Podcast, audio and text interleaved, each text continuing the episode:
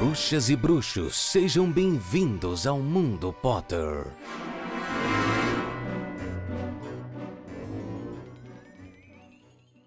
Sejam todos muito bem-vindos a mais uma edição do Mundo Potter. Eu sou o Itamar Santos e quinzenalmente a gente tem um encontro para falar de Harry Potter, onde a gente comenta capítulo a capítulo dos livros.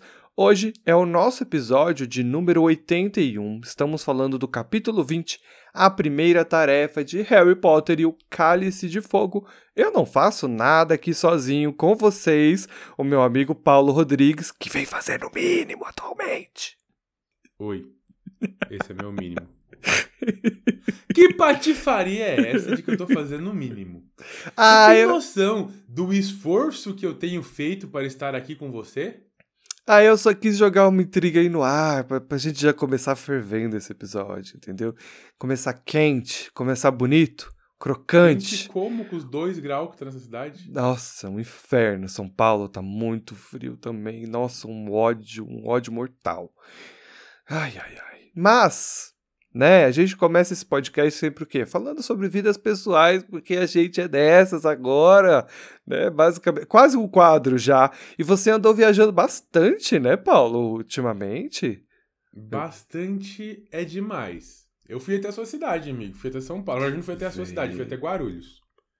Veio pra Guarulhos, estava aqui próximo, mas nem tão próximo assim, porque da onde eu Uhum. moro até Guarulhos são, sei lá, umas três horas, mais ou menos por aí, umas duas horas mais ou menos de trânsito. E aí, como é que foi esse passeio, essa, essa estadia pela cidade maravilhosa, a selva de pedra? Foi incrível. Eu conheci o hotel, meu centro de conferência, uma pizzaria que tinha embaixo do hotel e o ponto de ônibus. É quase como eu fui lá no resort. Aprendendo Exato. comigo, aprendendo comigo. Tô aprendendo com você. Fiz absolutamente nada. Saí daqui na segunda-feira às 7 horas da noite. Rodei a noite em um busão, porque fomos de busão. Cheguei em São Paulo às 6 horas da manhã. Peguei um táxi, gastei 108 reais de táxi da rodoviária até o hotel. Nossa, por que você não chamou um Uber? Porque 99. eu estava atrasado. Eu estava atrasado. Putz. Muito atrasado. A primeira coisa que apareceu na minha frente, eu entrei. Cabify. Tô jogando aqui todos os nomes porque a gente não tá patrocinado, né? Então. Justo. Ah. Cheguei no hotel, fiz check-in, subi, tomei um banho, desci, tomei café, porque sou desses. Fui pro evento, fiquei das 8 e meia às 6 no evento. Até o almoço foi dentro do evento. Não Nossa. tempo. Aí, 6 horas fui pro hotel, liguei o Amimir, acordei às 8, tomei outro banho, resolvi comer na pizzaria que ficava embaixo do hotel mesmo, subi e fiquei trabalhando até as 3 da manhã. Sabe por quê? Porque tive, estou tendo, na verdade, nesse momento de gravação, um processo de auditoria do MEC, enquanto o curso ao qual eu sou um dos dirigentes. Então estou preparando documentos há um mês, arrumando, vendo tá tudo certo, treinando o pessoal, sabe? Uhum. E aí o processo de auditoria foi começou presencialmente segunda-feira. Porém os auditores têm um prazo de 15 dias. 15 dias? Não, uma semana, perdão. 15 dias para receber o primeiro documento, primeiro leve de documento, e uma semana para receber a segunda leve de documentos. Ontem, 5h45 da tarde, recebo uma mensagem da minha querida avaliadora. Detalhe, é o segundo dia e hoje acaba meio-dia o processo. Sabe o que ela queria? Um documento principal. Porque ela não estava encontrando. Sabe o que esse documento principal faz? Não. Norteia todas as reuniões. Hum. Ou seja, ela fez todas as reuniões de segunda-feira sem ler o meu trabalho. Sem Ah. ler aquilo que eu fiquei até as três horas da manhã fazendo todos os Meu dias. Deus. Entendeu? Isso é um desrespeito com o trabalho do seu coleguinha. Então, assim, gente, se vocês pegaram o trabalho do coleguinha de vocês, leiam. Imagina que absurdo seria se eu viesse gravar esse podcast sem ler o roteiro que o Ita fez hoje. Então você tá rindo da minha cara, né? Entendeu? Você Então, tá. Você tá. isso é um desrespeito É, enorme. com a pessoa que trabalha. Isso é verdade. Eu tô indignado com isso. Acabei Eu até também. no microfone. Mas eu chamaria isso aí de karma, viu? Tem, Por quê? tem uma coisa aí de energia do universo. Eu, se eu fosse Quem você... não leu o meu roteiro foi você esse tempo atrás. Olha, Paulo, eu não vou. Na verdade, eu vou. Eu vou. Eu vou fazer exposed, entendeu? Eu vou Ah. sim dizer, tá? Porque você não ia entregar o roteiro. Aí depois você falou que ia entregar o roteiro. Aí você entregou o roteiro três da manhã. Aí você não avisou que o roteiro estava no drive. Tem dia que você nem sobe ele pro drive. Então, assim. Você Aí não... é falta de comprometimento, né? Porque se você sabe que o roteiro vai estar no drive, é só abrir a pasta. Tem acesso. Que palhaçada, Paulo Rodrigues. E, e eu que deixei o negócio na data, eu avisei você e você não teve coragem de abrir. Ué, quem disse que eu não abri? Fiz Você- até anotações. Você minha- não as abriu. minhas inserções de Whisky de Fogo e Momento da, de, de Biblioteca Granger estão inseridas. Como eles poderiam estar inseridas se eu não tivesse aberto? Paulo, como você Cadê é falso. seu Deus agora? Como você é falso. Falso, seu falso. Vamos trabalhar? Porque senão vai rolar muita treta aqui hoje. Entendeu? Porque eu tô. Eu sou. Assim, a casa Targaryen, entendeu? Que eu sou, eu pertenço, entendeu? Vou fazer essa ref de Game of Thrones. Eu só tô fogo e sangue aqui, entendeu? Então, é melhor, é melhor a gente seguir com este programa. Porque o certo é falar de Harry Potter aqui. Eles estão completamente surtados hoje, mudando de assunto do nada, simplesmente do nada. Vocês que lutem com eles aí. E as suas viagens, amigo, como foram? Foi ótimo, eu estive em Minas Gerais, na, na terra do queijo, na terra. Na terra da onde as pessoas falam trem. né? É uma Comeu um delícia. pãozinho, amigo, lá? Ah, na, na onde eu fui, a galera não é do pão de queijo. Mas não é Minas inteira? Hum, ah, aí que tá, é, um, isso aí é uma grande, grande mentira. Minas é muito grande para ser resumida a só pão de queijo e queijo branco. Entendeu? Existe uma grande diversificação. Tem queijo Minas uma também? grande diversificação assim de tudo que tem em Minas e nem todos os lugares têm essas coisas que as pessoas chamam de típicas, entendeu? Mas trem tem. Tem muita gente falando trem. Hum, Sotaque gostoso, muito sol, ou terra pra fazer calor, uma delícia, diferente daqui, que tá frio. o, o editor bota um adendo aí que ele não entendeu a referência do comendo um pão. E era que é da Não. época dele a gíria, hein? Ah, comer um pãozinho? Hum. Olha, tudo que eu posso dizer é que opção não faltou, só faltou é tempo. É como eu disse, surtados. Mas vamos seguir com esse programa, porque o Paulo. Você também, amigo, esteve aqui em Terras Paulistas, na selva Só de trabalhei. pedra. Só trabalhei. Mas- Nem vi a selva de pedras. Como todo mundo em São Paulo, a gente come onde a gente trabalha. É tudo que eu posso dizer não, pra você. não, não, não, não. Aqui no Paraná a gente tem um ditado de que onde se ganha o pão não se come a carne. Aqui em São Paulo, se a gente não fizer assim, a gente não come nunca. Ai, eita, que esse programa, meu Deus do céu. Vamos trabalhar, por favor, Paulo. Vamos, vamos começar é, com uma parte muito importante, né? Ajude a gente, divulgue o podcast nas redes sociais. Por favor, siga a gente nas redes, né? A gente é o Mundo Pottercast no Instagram e no TikTok, isso mesmo, porque a gente é jovem. A gente é jovem. Então siga a gente lá. Eu tô fazendo os Reels agora, porque, de novo, a gente é jovem. É, tal qual Dumbledore sempre foi uma alma jovem, né? Então, tem uns Reelzinhos legais. Eu curti fazer, eu espero que as pessoas gostem. Você gostou, Paulo, do meu, do meu lado criativo? Eu amei o seu lado criativo, amigo. Você tá muito empolgadinho. O Ita é tão jovem que hoje, quando vocês estiverem ouvindo esse programa na sexta-feira, ele estará fazendo 32 aninhos. Então, parabéns. Uhul! Parabéns. Todo ano uma crise de identidade. Porque é assim que acontece depois dos 30. Todo ano uma crise de idade. Tem um- um- um- uma pessoinha chamada psicólogo, talvez ele ajude. É mesmo? É, acredita? Ah, Já inventaram a cura pra. A, a cura não, tratamento pra crises? hum, então, dito isso, ajude a contribuir com esse podcast para quem sabe a gente pagar o psicólogo do host, entendeu? você pode fazer isso através do Padrim, padrim.com.br barra Mundo Potter, e lá você pode fazer a sua doação pra gente e ajudar esse podcast a crescer e quem sabe ele se tornar semanal. Isso mesmo, né? Porque atualmente nós estamos aí a cada 15 dias no ar por questões de recurso mesmo. Então, se você puder ajudar e apadrinhar a gente, vai ser muito útil. Sabe como você pode ajudar? também? Benéfico. Se você é um editor e não tem dinheiro, mas quer editar os nossos episódios, também faz esse episódio virar quinze- é, semanal. Mas aí é chato, né? A gente tem que pagar as pessoas. É igual Ah, não, é. é, tra- é, tra- é- é- filantropia. é- é- Não. Permuta. A gente divulga ele aqui, ele vai encontrar novas funções. Ah, é, porque a gente tem um grande poder de engajamento. Aqui é tipo as Kardashian. Aham. Exato. Então, assim, se você quiser é, doar o seu tempo para nós, você fará parte dessa família Mundo Potter Uhum. e faz essa edição, entendeu? Entendi. Não precisa de dar dinheiro. Doe o seu trabalho. Entendi. É. Do it yourself. É nova moda. Tal qual o editor, que faz um trabalho belíssimo atualmente. Ou os narradores, ou o produtor de roteiro, ou nós dois o tempo inteiro. É, exato. Exato.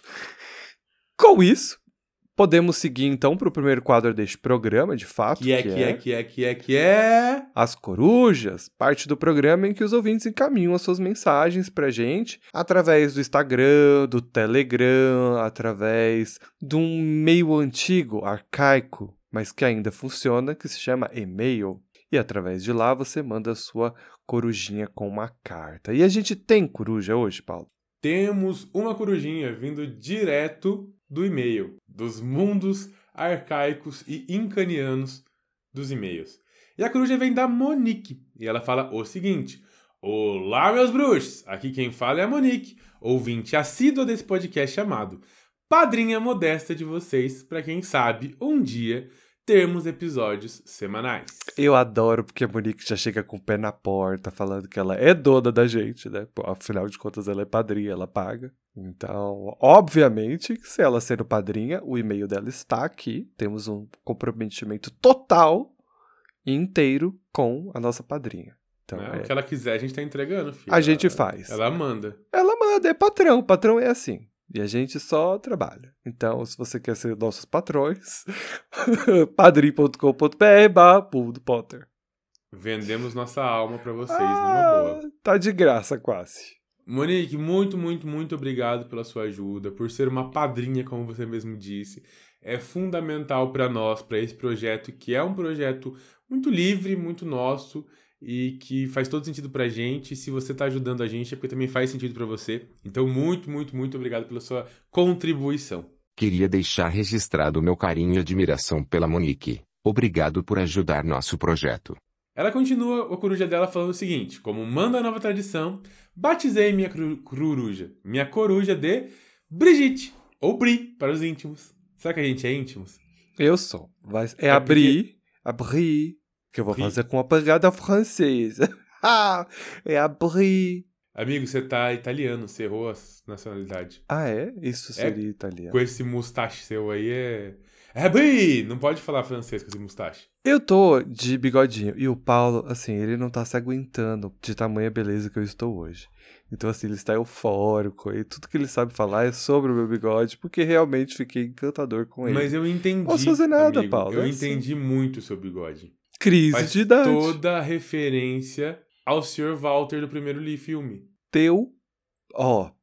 Vamos focar aqui que a Monique tem muito ainda a dizer. Por favor, segue, segue. A Monique continua dizendo que ela é uma senhora de 33 anos, daquelas que lê os livros antes dos filmes saírem. E por isso, posso dizer que me identifico totalmente com o Ita quando ele diz que quis passar quatro dias dentro de um hotel, sem precisar pensar em nada, só existindo, comendo, dormindo e relaxando. E ela ainda diz que faria o mesmo. Porém, porque, né? Defender o Ita nem sempre é fácil, aliás, é muito difícil na maioria das vezes.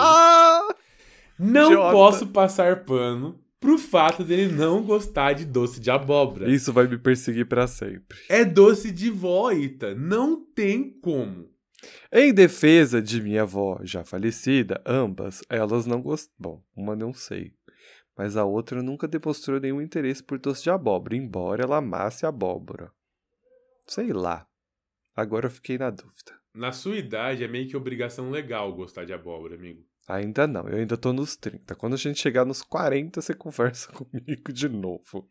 Eu acho que é obrigação legal gostar de abóbora. Não É. desbloqueei. A água Tá. com gás foi desbloqueada com sucesso, já faz um tempo já. Agora o, o doce de abóbora tá puxado pra mim. Eca. Sobre o último episódio, a briga entre Ron e Harry realmente deixa a gente chateado. Mas ao mesmo tempo eu amo que a autora tenha colocado isso, porque, afinal, acontece, né?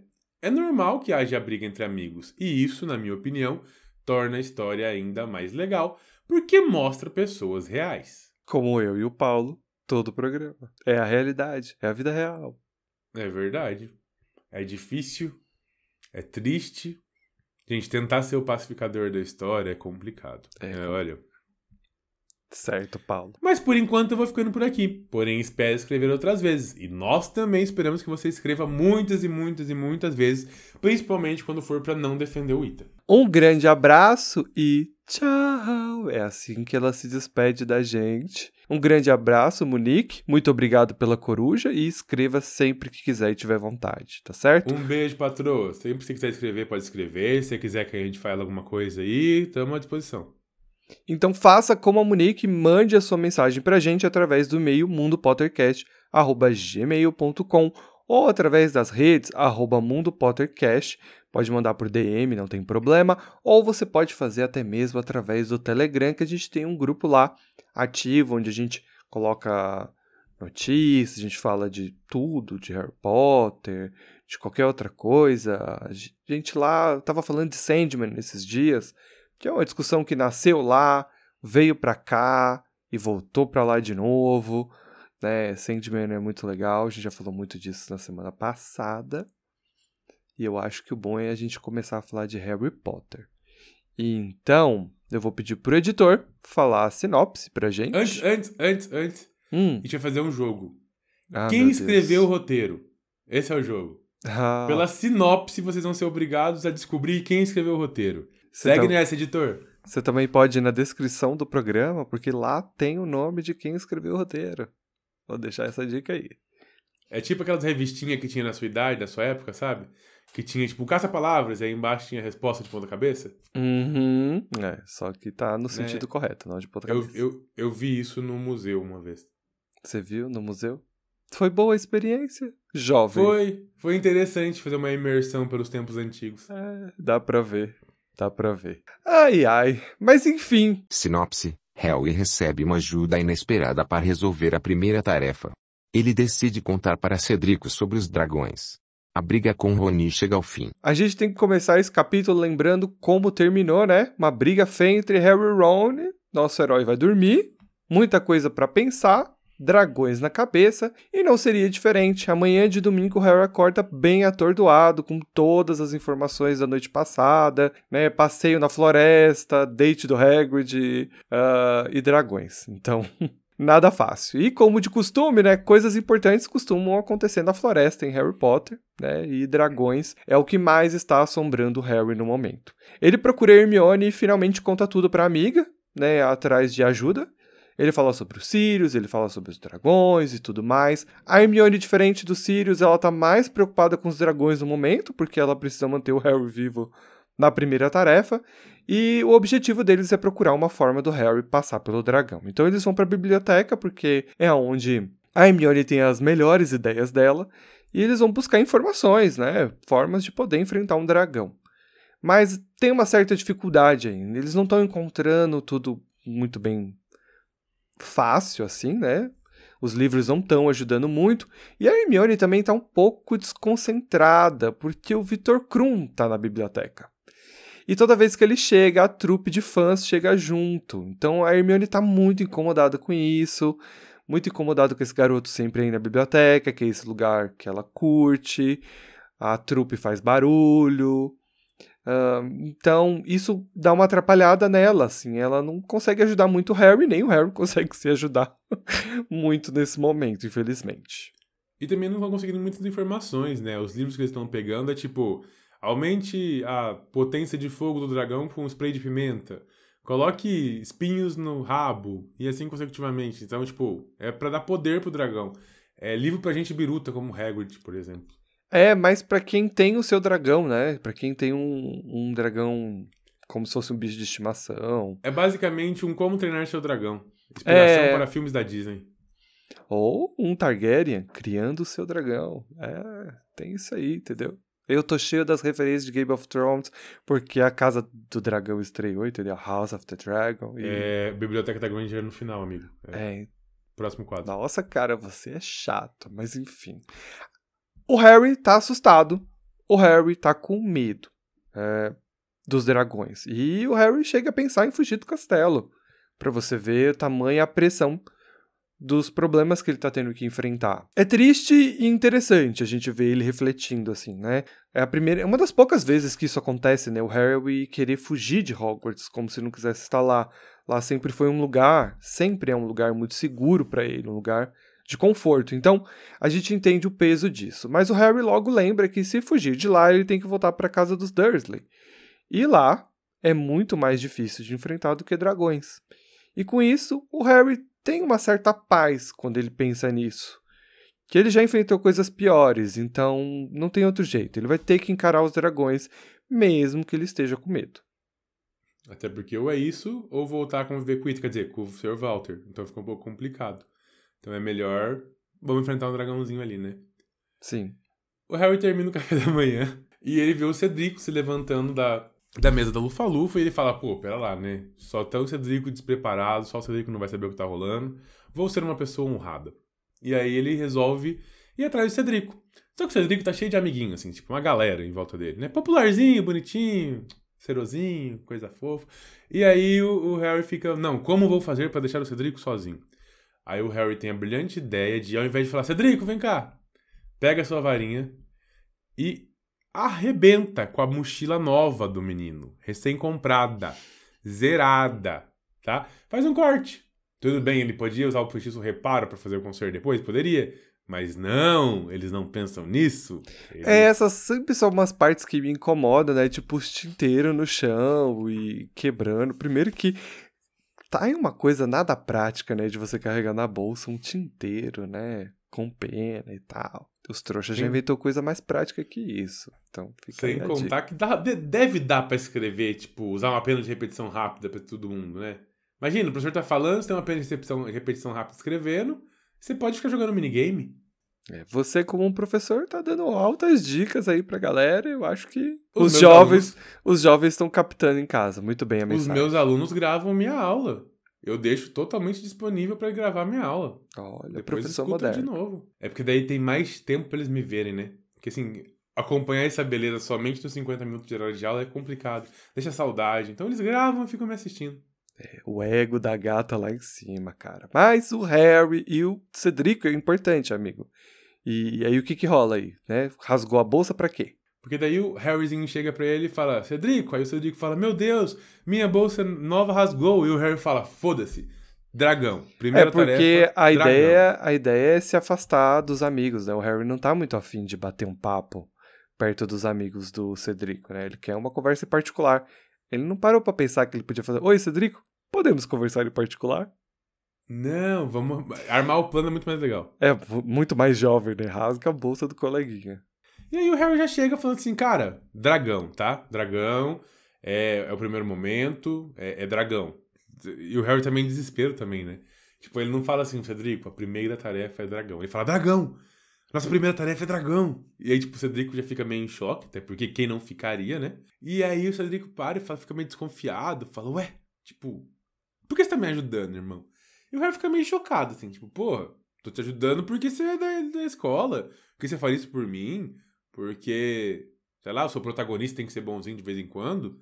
Por isso. Não, o Harry tem esse lado, né, de, de achar que diante de uma informação como essa, as pessoas. Ele tem um bom coração, é isso. Né? Ele falou, cara, ele pensa, cara, são dragões, sabe? Eu acho que todo mundo teria essa reação, sabe? Mas na verdade não é isso. É, o Cedrico mesmo é um bom garoto e a gente vê aí que, que talvez o inverso não teria acontecido assim com tanta facilidade. Mas vamos lá. Bom, Cedrico então fala, e aí? Como é que você descobriu isso? E o Harry, obviamente, não vai entregar o Hagrid, né?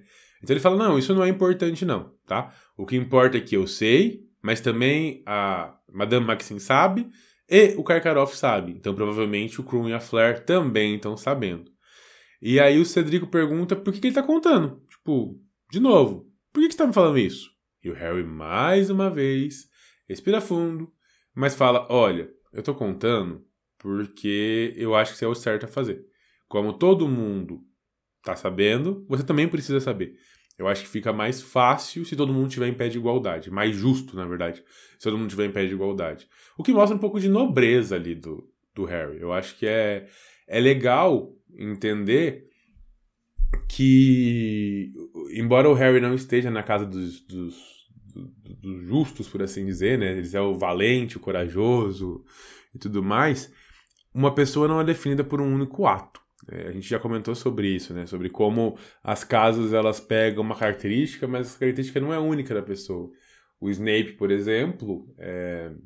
por mais que eu não goste do Snape, isso já ficou claro algumas vezes na vida, ele tem um, um, uma autopreservação muito grande, e é por isso que ele está na Sonserina, mas ninguém pode falar que ele não foi corajoso de enfrentar tudo que ele enfrentou no final da saga. Então, assim, a principal característica da pessoa é que leva ela para sua morada em Hogwarts. Mas também não é a única qualidade que a pessoa vai ter pro resto da vida, sabe? Então a gente vai, vai perceber isso. É um conjunto que se enquadra dentro de casas, né? Tem alguns valores estabelecidos em cada uma, e aí você se destaca em algumas, você é selecionado para elas, mas isso não significa que você não tem as outras, né? E aí a pergunta do Cedrico não é não é ruim, eu vou defender o Cedrico, porque é sensato. Você tem que entender o porquê que essa pessoa tá te dando essa informação. Por mais que pro Harry seja, tipo, claro, tipo, algo que todo mundo deveria fazer, porque são dragões e tal. E aí tem essa questão dessa balança moral e justa do Harry, de achar que todos devem receber informação, já que alguns já foram privilegiados com ela. Isso é muito legal. Mas é interessante o Cedrico fazer a pergunta. É importante porque o que o Harry ganha com isso? O Harry é um competidor como todos os outros, tá? Ele tá numa situação em que ele não se colocou, mas ele ainda é um competidor, ele ainda tá competindo. Então o que, que ele vai ganhar com isso? Então não é uma pergunta errada do Cedrico. Embora o Harry tenha ficado um pouco irritado com isso, mas é sensato. E se a gente parar para pensar, o Cedrico não é amigo do Harry, tá? Eles são da mesma escola, têm um certo objetivo, mas, por exemplo, o Cedric é um garoto bom. Ele não tá fazendo chacota com o Harry, como o Draco faz, por exemplo. E, enfim. Mas ele também não é o cara que está fazendo as pessoas pararem de fazer isso. Então existe um lado dele que se diverte com isso. E tudo bem, é normal, ele é um adolescente, não vou questionar essas coisas. Mas é importante a pergunta do Cedrico, porque é coerente. Eu acho que né, você vai receber essa informação assim, poderia ser um, uma sabotagem, né? Por que não? Então é, é interessante, é importante, eu achei legal. E aí, nesse momento, o professor Moody aparece. E o Harry já fica muito assustado porque ele se pergunta se o Moody ouviu toda a conversa. O Moody diz pro Harry que precisa conversar com ele, em particular na sua sala. O Harry tenta se esquivar, falando que tem aula de herbologia, mas o, o Moody fala que não, que eles precisam ter uma conversa. E o Harry está bem preocupado se o Moody vai denunciá-lo para o Dumbledore, se ele realmente de fato escutou a conversa ou não. Já na sala do professor, né, a sala de defesa contra artes das trevas, né, lá o cantinho em que Moody está residindo durante Hogwarts e sua estadia, ele repara na decoração, porque o Harry já esteve nessa sala algumas outras vezes, né? Com Lockhart, com Lupin. Ele repara que está bem diferente e tem muita tranqueira, é muita coisa espalhada pela, pelo aposento inteiro. E eles são objetos muito intrigantes, assim. O Harry vê é uma espécie de antena que detecta mentiras, tem bisbilhoscópio, tem um espelho muito interessante que revela inimigos, né, fica tudo embaçado, aí o Moody conta que quando os inimigos estão nítidos, significa que eles estão muito perto dele. E tem um malão bizarro com várias fechaduras. E, e é isso. E aí eles vão pro, pro bate-papo, pra conversa. Várias fechaduras e o mais legal é que o, o Moody fala: Olha, não vou te contar o que tem aqui não, porque você não vai acreditar. É. Muito bom, é muito bom isso aí. Tipo. Ah, eu adoro o falso Moody. Não queria dizer isso, não, sabe? Mas Eu, eu gosto do falso Moody. Ele é muito. Quando você percebe essas nuances, é bom gostar dos ruins também, Paulo. Não tô dizendo que é bom que eu concordo com ele, tá? Mas ele é um personagem muito interessante. Muito interessante porque vejam só, embora os valores dele e do Harry sejam muito diferentes, ele também tem um senso de justiça e lealdade muito equilibrado. Eu já disse isso hoje, mas vamos lá. Ele tá completamente surtado. Onde que esse homem aí tem senso de justiça? E, obviamente, ele escutou o que o Harry falou e o que ele fez, e ele parabeniza o Harry pela atitude, né? De igualar a competição, de trazer informação para o Cedrico, uma vez que, como a gente disse, os outros campeões também já obtiveram. Então, uh, o Moody parabeniza ele por isso. O Moody. Assim, ah. Obviamente, isso é falso, né? É uma. Eu gosto muito do, do falso Moody porque ele é debochado, porque ele é Existe... falso pra caramba. Por exemplo, é, é, no final ele vai falar assim, né? Tipo, eu contei pro Hagrid sobre isso e você vai e me conta pro outro.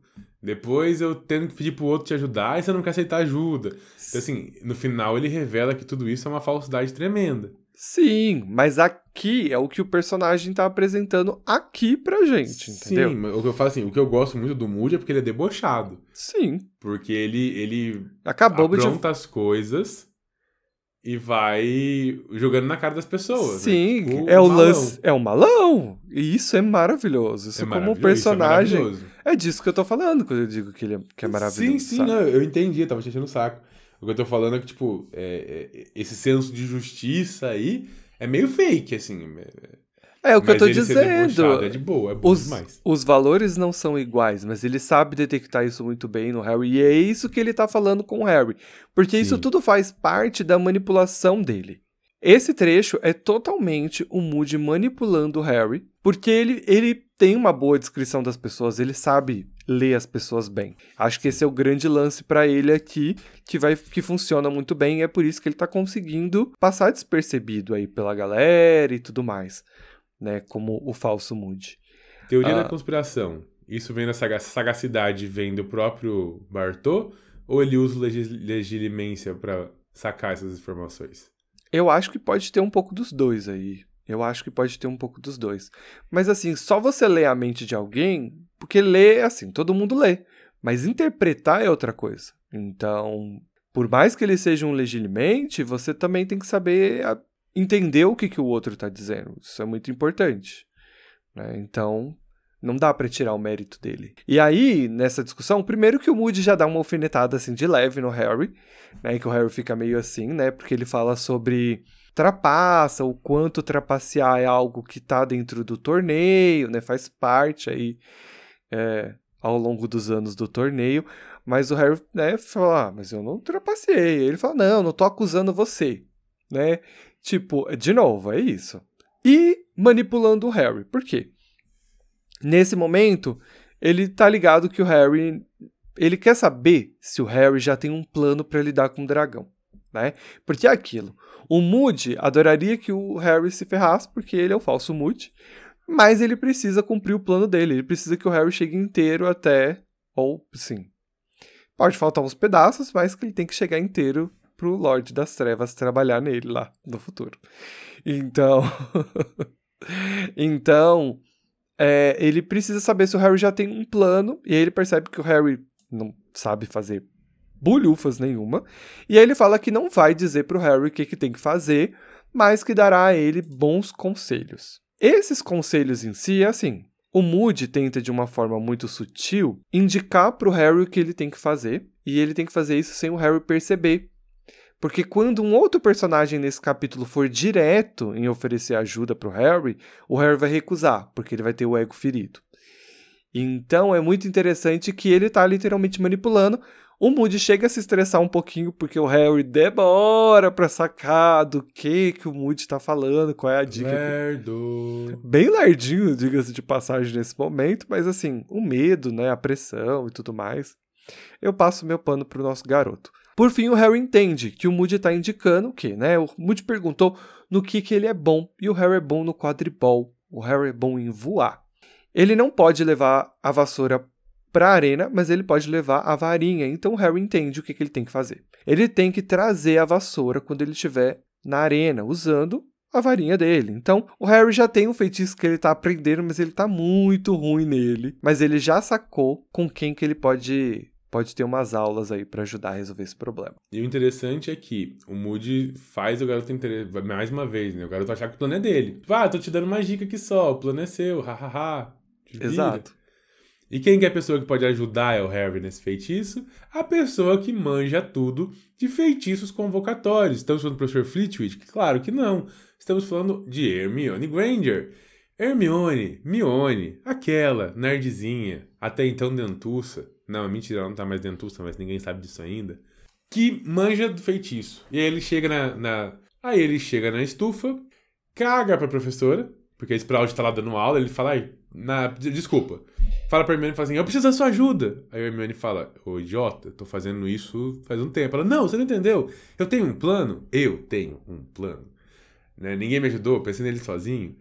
Mas a gente precisa treinar. E aí eles partem num treino louco aí, de 12 horas por dia, é, o Harry querendo matar todas as aulas, mas a Hermione falando, né, né, né, não, não vou matar todas as aulas não. E aí o Harry sabe que sozinho ele não vai para frente, então ele usa todo o tempo possível da Hermione para treinar. Eu acho interessante, assim, é claro que ele conhece a Hermione, a Hermione é amiga dele, então pedir ajuda pra Hermione é muito sensato, né? Faz sentido. Porém, ele também podia ter pedido ajuda pro Flitwick. Ele não precisava falar que a ajuda era pro torneio. Ele só precisava falar, porque é uma matéria que ele teve, ele acabou de ter isso, e ele estava tendo essa dificuldade. Então, ele poderia ter chegado no professor e falado também, né? Tipo, ah, professor Flitwick, eu tô precisando de ajuda com os feitiços convocatórios, porque tá bem ruim pro meu lado e tal. Mas, obviamente, faz sentido com a Hermione, né? E ele tem esse intensivão aí.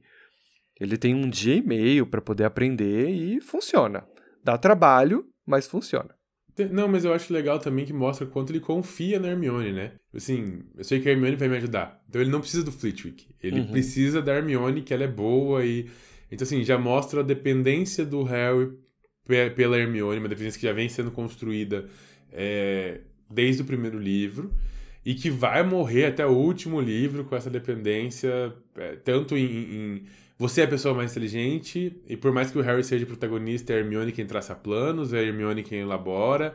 Normalmente o Harry valida como se ele fosse o líder, mas é a Hermione que é a mente pensante por trás de tudo.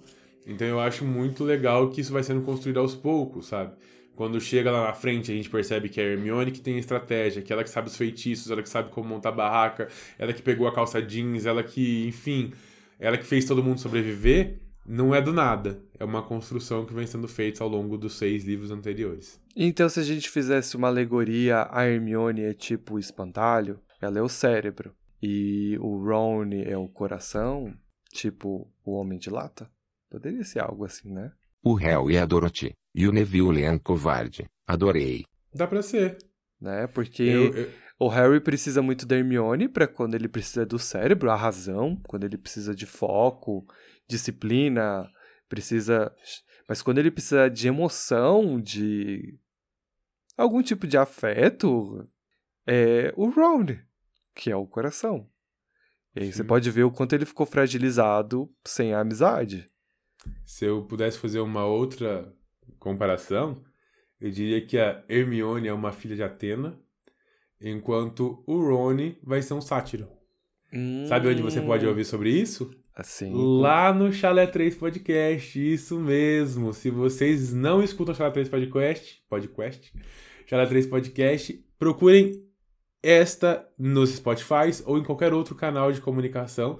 Porque Percy Jackson está saindo do forno. Sim, demora dois anos ainda, demora. Mas já está sendo gravado, já tem muita artezinha feita aparentemente essa série será incrível. Tá falando então, da série da Disney Plus, certo? Da Disney Plus, isso. Ok. Então, assim, vocês já estão ansiosos? Vão matar um pouco dessa ansiedade ouvindo um podcast que trata de Percy Jackson, onde você vai encontrar nossa queridíssima Visas, nossa queridíssima Tilly, nosso queridíssimo Breninho e também o queridíssimo gringo que ainda não participou deste, deste incrível, valioso, lindo, com os locutores mais bonitos podcast sobre Harry Potter. Feito meu jabá, a gente pode seguir. Certo, certo. Na manhã seguinte, as aulas são interrompidas ao meio-dia, né? Para que todo mundo pode se arrumar, se preparar, porque é o dia da primeira tarefa. Então, depois daquele intensivão todo, o Harry tem que finalmente enfrentar o seu dragão, né? A atmosfera do castelo é uma mistura de tensão com excitação, e durante o almoço, né, que o Harry mal pode almoçar direito, a professora Minerva vai até ele e informa que ele precisa ir até os jardins para encontrar com os outros campeões, e ela vai acompanhá-lo. O Harry pode notar então que a professora está bem nervosa, as mãos dela tremem bastante, o que dá esse indicativo. Ela coloca a mão no ombro dele e diz que ele não precisa entrar em pânico, que ele pode manter a cabeça dele fria. Se algo sair fora do controle, vai ter bruxos preparados para intervir. E ninguém vai pensar mal dele, independente de como ele agir na arena. Então é basicamente tentando acalmar o Harry ou acalmar a si mesma, Minerva? Não sei. Né? A professora se despede e o Harry entra na tenda aonde o Ludo Bagman e os outros campeões aguardam o Harry. E embora a Minerva tenha sido bem vaga aí, ela não fala nada sobre o que é a tarefa, né? Porque é a Minerva, mas ela deixa clara a preocupação dela e ela de fato tenta tranquilizar o nosso herói aí, dizendo que, embora o desafio seja muito difícil, as pessoas estão prontas para auxiliá-lo se algo der errado. Ludo Bagman, diferente de todos os outros jurados, como sempre, tá muito entusiasmado com a competição. Ele tá assim, tipo, uhul, festa. Porém, Harry nota que os outros, tanto campeões quanto pessoas que estão ali do lado, estão tanto quanto preocupados. Então, assim, todo mundo tá sabendo o que vai rolar, sabe? Cedrico tenta dar um sorrisinho pro Harry, falando assim: Oi, oi, valeu. Tipo, acabou de ter uma amizade, né? Obrigado por me salvar. É, e aparentemente no final ele acreditou então no Harry, então ele também tá sabendo o que tá rolando. O Ludo explica que cada um vai tirar ali de um saquinho uma miniatura daquilo que vão enfrentar, tá? Então é meio que um souvenir ali pra você guardar de recordação, tá? Cada uma delas carrega um númerozinho. Então a hora que eles retirarem o que eles vão enfrentar, eles também vão saber a ordem. Então cada um carrega uma plaquinha de 1 a 4 aí, falando quem vai ser o primeiro e quem vai ser o último a entrar na arena. Na ordem, acontece o seguinte: primeiro, o Cedrico retira o dragão, que é um focinho curto sueco, que é um belíssimo dragão azul prateado, cuja pele é muito procurada para confecção de luvas e escudos de proteção. As labaredas que saem de suas narinas são azuis brilhantes e podem reduzir madeiras e ossos a cinzas em questão de segundos. O focinho curto é responsável por um número menor de mortes humanas do que a maioria dos dragões, mas como preferem viver em regiões montanhosas, despovoadas e selvagens, esse dado aí fica meio fake, né? É tipo número de pessoas LGBTQIA existentes nas casas segundo o IBGE. Eles Exato. nunca perguntam quantos membros LGBTQIA tem. Então como é que você vai saber se a resposta é certa ou não? Não, na verdade o que teve foi a pergunta pela primeira vez, mas é um dado pouco complicado, porque, né? Nem não, todas as pessoas. em casa não perguntaram, tá? Sim, não. Ah, tá, entendi o que você quer dizer. É porque não, não, não atingiu todos os lugares, não, tá certo. Tá. Sim. Entendi agora. Faz sentido. O segundo a entrar é Fleur de la Cour, e o seu dragão é o verde galês, que se confunde com os capins luxuriantes de sua terra natal. Embora faça ninho das montanhas mais altas onde foi demarcada uma reserva para sua preservação. Apesar do incidente. Não sei falar esse nome. É dois L's? Então, eu não sei. É exatamente como estava escrito lá. Não sei se são dois L's ou dois Is. Vou deixar esse trecho de propósito, para vocês entenderem as dificuldades que eu passo na hora da edição. Os bruxões não sabem nem ler. Apesar do incidente Wilfra Kolb, que aconteceu em 1932, quando um dragão verde galês atacou um grupo de banhistas nesta mesma cidade, em Devon, na Inglaterra, essa raça está que causam menos problemas, preferindo, como o olho de opala, caçar carneiros e se empenhar para evitar os humanos. A não ser, é óbvio, quando é provocado, né? O verde galês tem um urro surpreendentemente melodioso, que é facilmente reconhecido. Suas labaredas saem em jorros finos e seus ovos são cor de terra, sarapintados de verde, assim como ele. Olha que fofo. O terceiro a entrar foi Victor Krum, e o seu dragão é o Meteoro Chinês Vermelho. É o único dragão oriental com uma aparência particularmente. Particularmente foi ótimo. Particularmente vistosa. Vermelho, com escamas lisas ele apresenta uma franja de cristas douradas em volta do focinho, arredondado e olhos muito saltados. O meteoro chinês recebeu esse nome por causa das labaredas em formas de cogumelos que saem de suas narinas quando se irritam. Pesa entre 2 e 4 toneladas, sendo a fêmea maior que o macho. Os olhos são carmim vivos, com pintas douradas, e suas cascas são muito valiosas para a magia chinesa. O meteoro chinês é agressivo, porém mais tolerante com a própria espécie do que a maioria dos dragões, consentindo por vezes em dividir seu território com outros dois dragões. Banqueteia-se com a maioria dos mamíferos, embora prefira porcos e, obviamente, seres humanos. Eu adoro que ela coloca porcos e humanos, né? Que aí a gente pode fazer uma boa. A mesma espécie, né? É, a mesma coisa. O quarto a entrar é Harry Potter.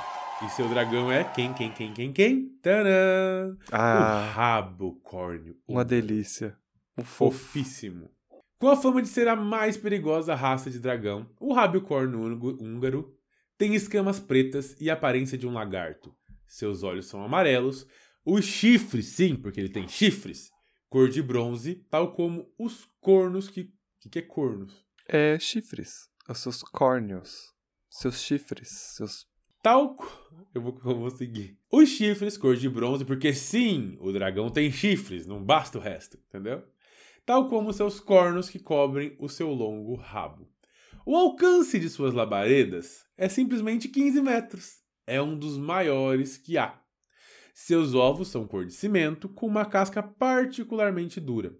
Os filhotes quebram a cascas com os rabos, cujos cornos já estão bem desenvolvidos quando nascem. O rábio corno húngaro se alimenta de cabras, carneiros e sempre que encontra despercebido, um maninho, de preferência aqueles mais gordinhos, com mais carne. Eu adoro que eles já começam a vida tendo que usar o rabo, né? Então, Faz parte, né, da vida de faz parte da vida de todo mundo. Eu achei muito interessante. É.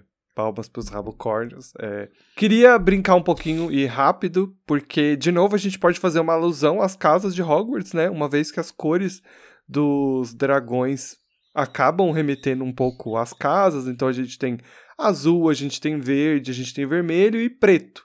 E olhos amarelos. Então, assim, é uma alusão às casas aí, a gente pode brincar com isso, não precisa ser uma coisa direta, né? A gente pode brincar com isso de uma forma indireta, mas tá aí, tem isso aí.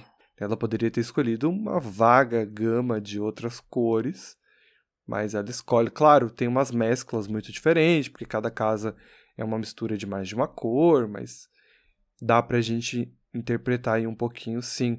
E se a gente brincar, a gente pode pensar aqui, olha só, né, pro Cedrico tá enfrentando a Corvinal, algo ali que bate forte e tal, né? A gente pode lembrar que ele achou, tem um caso, né?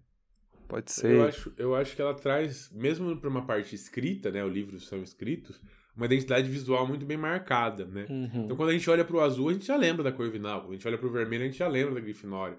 Então eu acho super interessante que ela vai batendo tanto nisso que ela trabalha o marketing, a publicidade do- dos livros, das casas, mesmo inconscientemente. Não tem Uhum. nada colorido nos livros originais, né?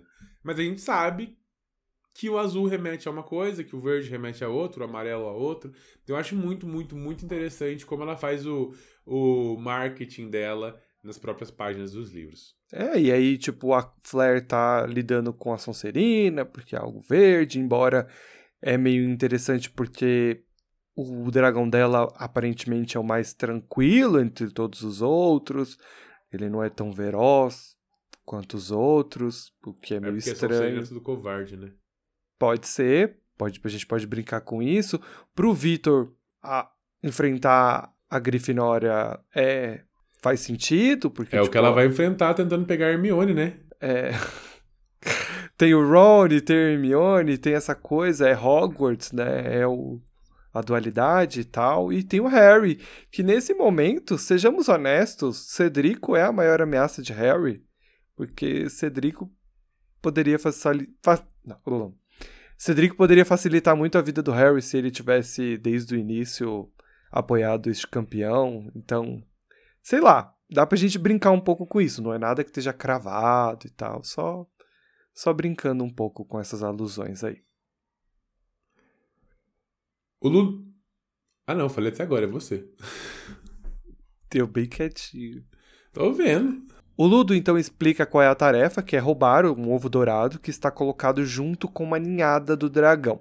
Ah, eles vão receber né, pontuações diferentes para a forma como eles fizerem isso. E obviamente eles não poderão ver o que cada um está fazendo. Então todo mundo fica na tenda enquanto de um em um vai enfrentar o seu bichinho. Antes dos competidores entrarem de fato na arena e começar o torneio, o Ludo chama o Harry para uma conversa em particular. E ele tenta persuadir o Harry a pedir a ajuda dele, porque ele tem informações que podem ajudá-lo com a tarefa do torneio. O Ludo ainda diz que o Harry é uma vítima nessa história e que se ele quiser, ele pode lhe fornecer informações. E isso mexe muito com o orgulho do nosso herói, né? Porque olha só, olha como o Moody fez diferente. Ele tomou um tom mais professoral, ele é, manipulou o Harry de certa forma, mas o Harry não percebe que isso aconteceu. O Ludo está oferecendo ao Harry uma trapaça, mesmo que ele esteja justificando. E isso mexe muito com o ego do nosso herói, ele nem ferrando que ele vai fazer isso. Então, também pode ser por não confiar no Ludo, porque o Moody já é uma figura mais confiável. Mas eu sinto que tem mais a ver mesmo com as, a moral do Harry, né? Com o seu ego e tudo mais, né? É, eu acho que ego é a palavra, né? Porque o Moody ele fez o Harry acreditar que ele chegou à resposta sozinho. Exato. O Ludo tá querendo falar: olha, meu querido, tá aqui a resposta. Sabe? Aí o Harry fala: pô, você não confia em mim? Eu sei o que eu tô fazendo, irmão. Então eu acho que aí tá um dos grandes. Uma das grandes diferenças entre uhum. os dois. Então o Harry nega, ele, ele não quer, fala que tá sussa, que pode ficar tranquilo que ele tem o plano dele. E aí o Ludo fala: ah, beleza, então. Então vamos começar. Então aí de um em um, todos os campeões vão pra arena. O que é um desespero pro Harry, porque ele é o último, então ele tem que ficar ouvindo a barulheira, a narração do Ludo Bagman, as pessoas falando, e ele de fato não está vendo o que está acontecendo. Então isso deixa ele bem nervoso até chegar a hora dele. Porém, quando chega a sua hora, e o Harry entra na arena. Tem muita gente nas arquibancadas, mas o Harry está muito focado a, figura do dragão é muito imponente, né? Não tem como ele não ser o centro das atenções. O Harrington faz o que ele treinou para fazer. Ele usa Axio e chama sua varinha, a Firebolt, chega até ele. E aí, meus amigos, algo mágico acontece com o nosso pequeno herói. Porque o que, que acontece? Quando o Harry voa, ele finalmente se lembra. Ele se lembra quem ele é. Ele lembra do que ele é capaz, ele se lembra de quem, de quem ele é na sua essência, ele lembra do que ele é bom. Então ele aí sim o Harry entende o que o Moody estava querendo dizer, né? Porque até então o Harry tá, ele sabia que ele sabe, ele sabe voar e ele sabia que ele precisava levar a vassoura, mas ele ainda não tinha de fato um plano. Ele sabe que ele precisa passar pelo dragão. Mas aí quando o Harry monta na vassoura e ele voa, aí sim tudo faz sentido para ele. O Harry resolve encarar tudo como uma partida de quadribol, e isso é sensacional. E aí eu fico aqui a minha recomendação, mesmo que você não esteja lendo ou que você já tenha lido, para para ler esse capítulo, ou pelo menos esse trecho, porque é muito bonito. Eu fiquei bem emocionado, diga-se de passagem. E aqui a gente tem o trecho em que o Harry fala sobre isso durante a tarefa. À medida que ele ganhava altura, à medida que o vento passava rumorejando entre seus cabelos, à medida que o rosto da multidão se transformava em meros pontinhos cor de carnes lá embaixo e o rabo córneo se reduzia ao tamanho de um cão, ele percebeu que deixara atrás de si não somente o chão, mas também o medo. Ele estava de volta ao lugar que pertencia. Era apenas mais uma partida de quadribol, nada mais. Apenas mais uma partida de quadribol. Aquele dragão era apenas mais um time adversário indigesto. Ele olhou para a ninhada de ovos e localizou o ovo de ouro brilhando entre os demais cor de cimento, agrupados em segurança entre as pernas dianteiras do bicho. Fecha aspas. Então a estratégia que o Harry adotou ela é até simples, né? É forçar o dragão a se afastar da ninhada para capturar o ovo, como no quadribol, aonde o dragão é o time de quadribol e ele precisa distrair o apanhador ali para poder capturar o pomo, que é o ovo. O difícil, né, no caso, é convencer o dragão a se afastar da ninhada, que é a parte mais complicada da estratégia, mas aos poucos o Harry vai voando, enganando ali o dragão, irritando ele a ponto de ele alçar voo e assim o Harry poder capturar o ovo. Mas o Harry acaba levando um corte aí no braço, porque, de novo, o rabo desse dragão é tipo o grande forte dele.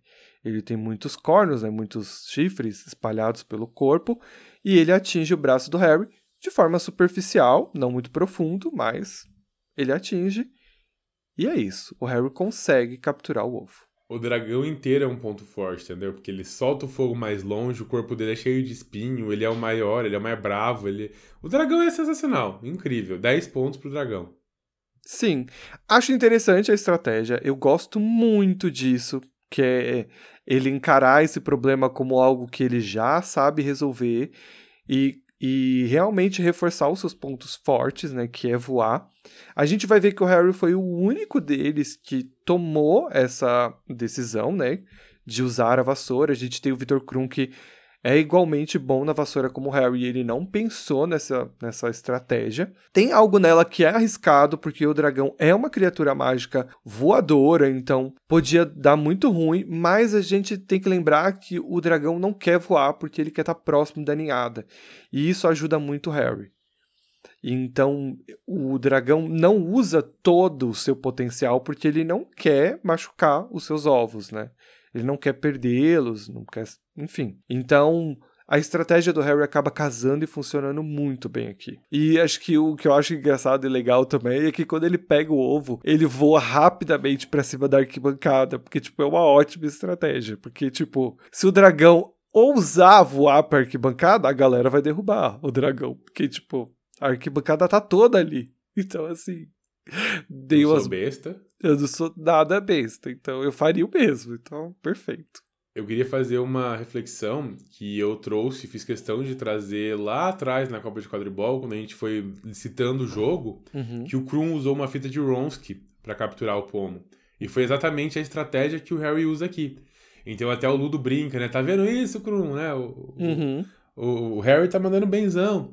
Então, assim, mostra o, o, as habilidades do Harry mesmo como jogador de quadribol, né? Quadribolista. Sei lá se essa palavra existe. Eu também não mas, sei. Mas eu achei sensacional, gostei da palavra. Mas não só como voador. Ele utilizou técnicas do jogo em si. Então eu acho uhum. sensacional isso. Sim, é incrível. E ler isso no capítulo faz muito sentido. E é muito bonito, é emocionante essa parte. Se você lê o capítulo, é uma parte que toca bastante, porque quando o Harry fala sobre isso, né, de lembrar quem ele é e como ele vai encarar esse problema, e ele falar que ele deixou o medo para trás, e é uns. A gente tá dois capítulos sendo construído esse medo, essa tensão, e a gente consegue sentir isso no personagem, né? Cara, o Harry falou de fugir nesse capítulo.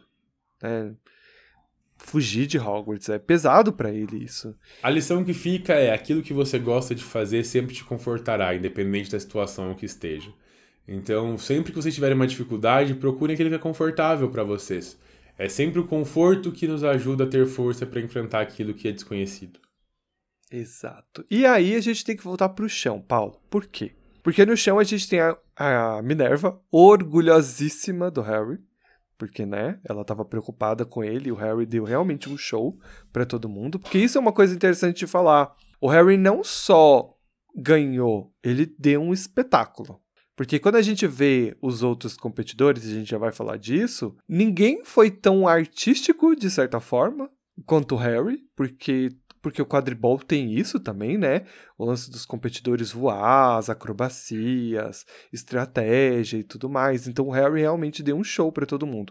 A Minerva tá orgulhosa, o Moody também, o Hagrid também, e todos eles vêm parabenizá-lo.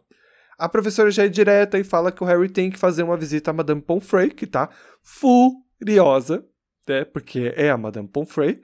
E ela tá recebendo todos os campeões na sua tenda para poder tratar os seus machucados. Ela tá irritada e com razão, porque, né, crianças estão estão enfrentando dragões, então não tem nada mais perigoso no momento do que isso. Então o Harry vai para lá, onde ele recebe tratamento aí para suas feridas. E aí a gente vai chegar em outro ponto bem emocionante, né? Porque, bom, o Harry recebe ali o tratamento, ela passa um algodãozinho com líquido roxo, fecha o ferimento, ela fala pro Harry repousar, vai para a tenda próxima O Cedrico tá lá, ele ouve a voz, ele entende que o garoto também tá machucado. Mas o que é emocionante e interessante é que a Hermione chega correndo e ela não vem sozinha, Paula. Ela vem junto com o Ron. O Harry não liga porque a Hermione tá falando. A Hermione tá lá, parabenizando, falando que foi incrível, que foi genial. Mas o Harry só tá impressionado com o fato de o Ron estar ali. E eu acho que o Ron ele tenta fazer uma quebrada de gelo, né? Tipo, nossa, foi genial! Ele chega, ele chega como você, Paulo, fingindo que nada aconteceu, sabe? Tipo, quando briga e chega Não sabe? sei. Você não, você não faz assim, não? Tipo, ah, Não. você não dá essa, sabe? Assim, tipo, brigou com a pessoa e chega assim falando como se nada tivesse acontecido. Hum, jamais. Sou orgulhoso. O Ron dá esse megazão, né? Mas ele chega assim meio acanhado até, com os olhos muito fixos no Harry. O Harry tá em choque, né? Tipo, É. como não ficar acanhado? É, e ele, assim. E o, o Ron, assim, assustado. E aí ele fala com o Harry pela primeira vez em bastante tempo, de uma forma sincera e direta, né? Ele diz que é, percebe agora que somente alguém que queria muito mal ao Harry colocaria o nome dele no cálice. O Harry fica sério e ele fala que só agora que ele percebeu isso. Eu tenho um adendo sobre isso. Existe o Harry verbalizando e o Harry pensando. É uma O Harry, uma mescla. o Harry pensando é, nossa, como se nada disso tivesse acontecido, graças a Deus o Rony tá ali Feliz. com ele, tá felizão. O Harry falando, nossa, só agora você percebeu. É, então. Fez, faz- fez a Kátia. tá? Fez. Fez. Interpretou bonito ali. Fez um carão Uhum. sério, né? E tal. Né? Aí ele fala, né? Demorou um pouco pra você perceber. E aí o Ron tenta se desculpar, mas aí é interessante, porque o Harry impede ele de pedir desculpa mais de uma vez. Ele fala que não há essa necessidade, que ele entende. E aí por dentro a gente consegue é, entender melhor, porque aí os pensamentos do Harry são mais claros, como o Paulo acabou de dizer, porque externamente eles se encaram e isso é suficiente pra eles. Então, o Ron percebe que tá perdoado pe- só pelo gesto que o Harry faz, mas por dentro o Harry fala que assim, a partir daquele momento é como se nada tivesse acontecido e que as últimas semanas não tivessem acontecido, né?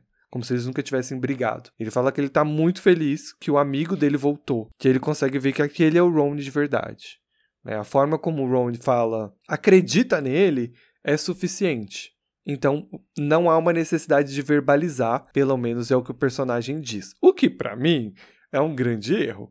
Sempre, sempre é importante verbalizar os seus sentimentos, tá?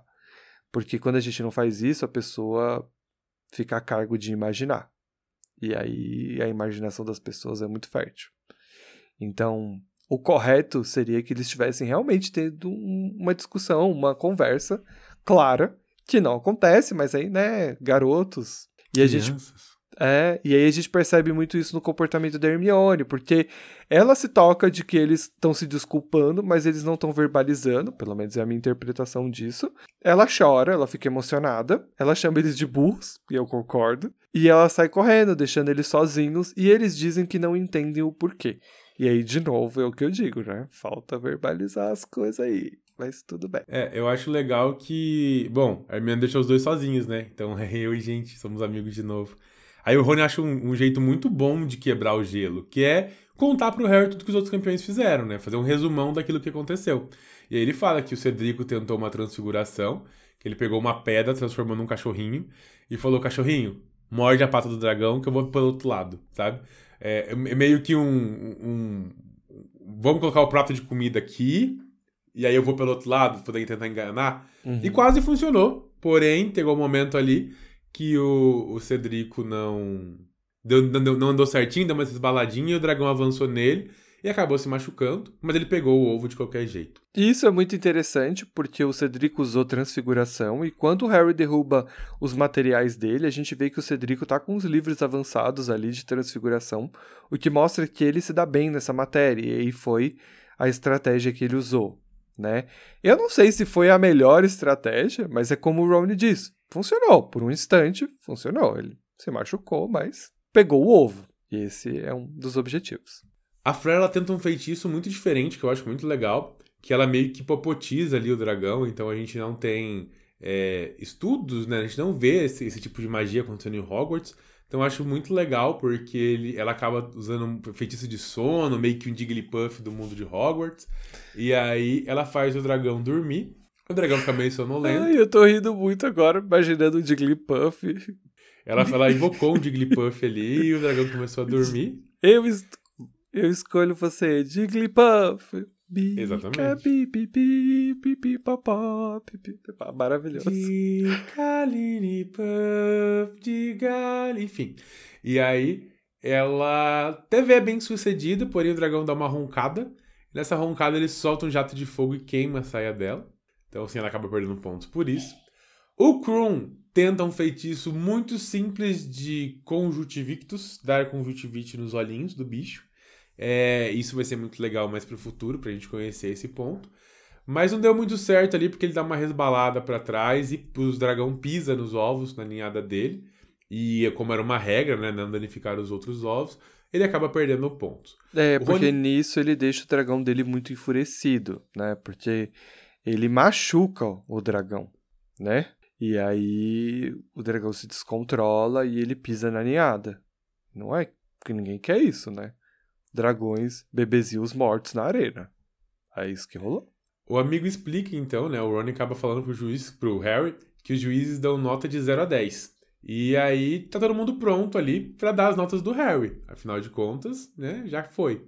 E aí acontece o seguinte: usando as suas varinhas, os juízes eles conjuram a nota no ar, assim, fica uma notinha brilhando. Maxime deu 9. Aliás, perdão. Maxime deu 8. Ok. Uma nota ok. justa. Uma nota Foi justa. O Bartô deu 9. O que a gente também acha que é justo. O Harry foi ferido. É até mais do que talvez merecesse, mas É. foi justo. O Bart... o perdão, o Romney fala que provavelmente ele descontou um ponto justamente do Harry ter se ferido, né? Lembrando que todos os outros também tiveram alguns pequenos incidentes, então o, o Romney diz, o, o Romney acredita que foi o motivo de ele perder um ponto, tenha sido isso. O Ludo deu 10 e o Harry fica puto. Fala que patifaria é essa, né? Porque ele sente que está sendo favorecido pelo Ludo Bagman sem ele precisar. Então ele Exato. sente que a nota não é uma nota de fato real, né? Mas vai ser bom essa nota aí pro Harry, viu? Porque Sim. Enfim, vou deixar você falar. Dumbledore deu 9. Ok. E o Igor Karkaroff deu 4. Simplesmente uma nota pra prejudicar o Harry, porque ele foi bem, né? Por exemplo, a Maxine, que é uma juíza adversária, ela poderia ter dado 9 junto com os outros, mas ela deu 8. Então ela não chega a prejudicar o Harry, ela tira alguns pontos dele ali, mas ela não, não de fato prejudica ele. Ela poderia ter feito como o Karkaroff. E o Karkaroff, tipo, ele viu assim, não, as notas estão altas, ele vai passar o Vitor, vou dar um quatrão aqui e foda-se. Fica tudo junto. E assim, é, o Harry nem ficou puto com isso, tá? Porque o Rony ficou puto. O Rony tava indignado, o Rony tava gritando. E aí o Harry fala assim: ai, que bonitinho, é meu amiguinho, tá me Ele tá defendendo." por dentro só flores, né? Tipo, ai, meu amigo tá me defendendo. Ai, que Exato. maravilha. Muito fofo. Faltou mencionar que nosso herói foi o campeão mais rápido a concluir a tarefa, e com isso ele fica empatado em primeiro lugar com o Victor Krum. Bom, o Carlinhos então parabeniza o Harry, fala que, ó, tô indo avisar a minha mãe, porque ela tá preocupada pra caramba, mas vocês precisam ir lá pra dentro que o Ludo tem umas notícias pra dar pra vocês. É, E essa notícia é o seguinte, é, junta todo mundo, eles se parabenizam, falam legal, bacana, foi ok tudo que vocês estão fazendo, e o Ludo passa umas instruções, bem simples na verdade, que são, vocês têm um tempo até a próxima tarefa, dia 24 de fevereiro, é que vocês vão se encontrar novamente para enfrentar. Porém, cada um de vocês está com um ovo. E esse ovo é uma pista daquilo que vocês vão ter que enfrentar no dia 24 de fevereiro, às 9h30 da manhã. Então, assim, vocês têm esse prazo não para descansar, mas sim para tentar entender a pista e decifrá-la, obviamente, e se preparar o máximo possível para isso. O Rowney, como um bom amigo, ele tava ali aguardando o Harry sair da tenda, né? Depois da reunião com os campeões, para poder subir junto com ele para Hogwarts, né? Para o castelo. Eles estão animados, batendo vários papos, afinal, faz tempo que eles não conversam, né? Só que eles são surpreendidos ali por ninguém mais, ninguém menos que Rita Skeeter e sua pena é de repetição rápida. Ela quer dar uma palavrinha com o Harry, ela quer uma entrevista com ele pós é, primeira tarefa, mas o Harry se nega. Ele fala que não, que não vai falar com ela e vai embora. Ele vaza pro castelo e dessa forma a gente encerra mais um capítulo. Nossos apresentadores hoje estão com horário corrido. Pedimos desculpas por encerrar sem os dois últimos quadros do programa. Coisas da vida. Até o próximo episódio. Então é isso dessa semana, a gente, ó, a gente tá um pouquinho corrido, mas a gente entregou um episódio grandão, tá certo? Então a gente vai se ver no próximo episódio, no nosso capítulo de número 21, à frente de libertação dos elfos domésticos, episódio de número 82. Um grande beijo e abraço e tchau! Feliz aniversário mais uma vez, Itinha! Obrigado! Beijos! Tchau, Beijão. gente. Até a próxima.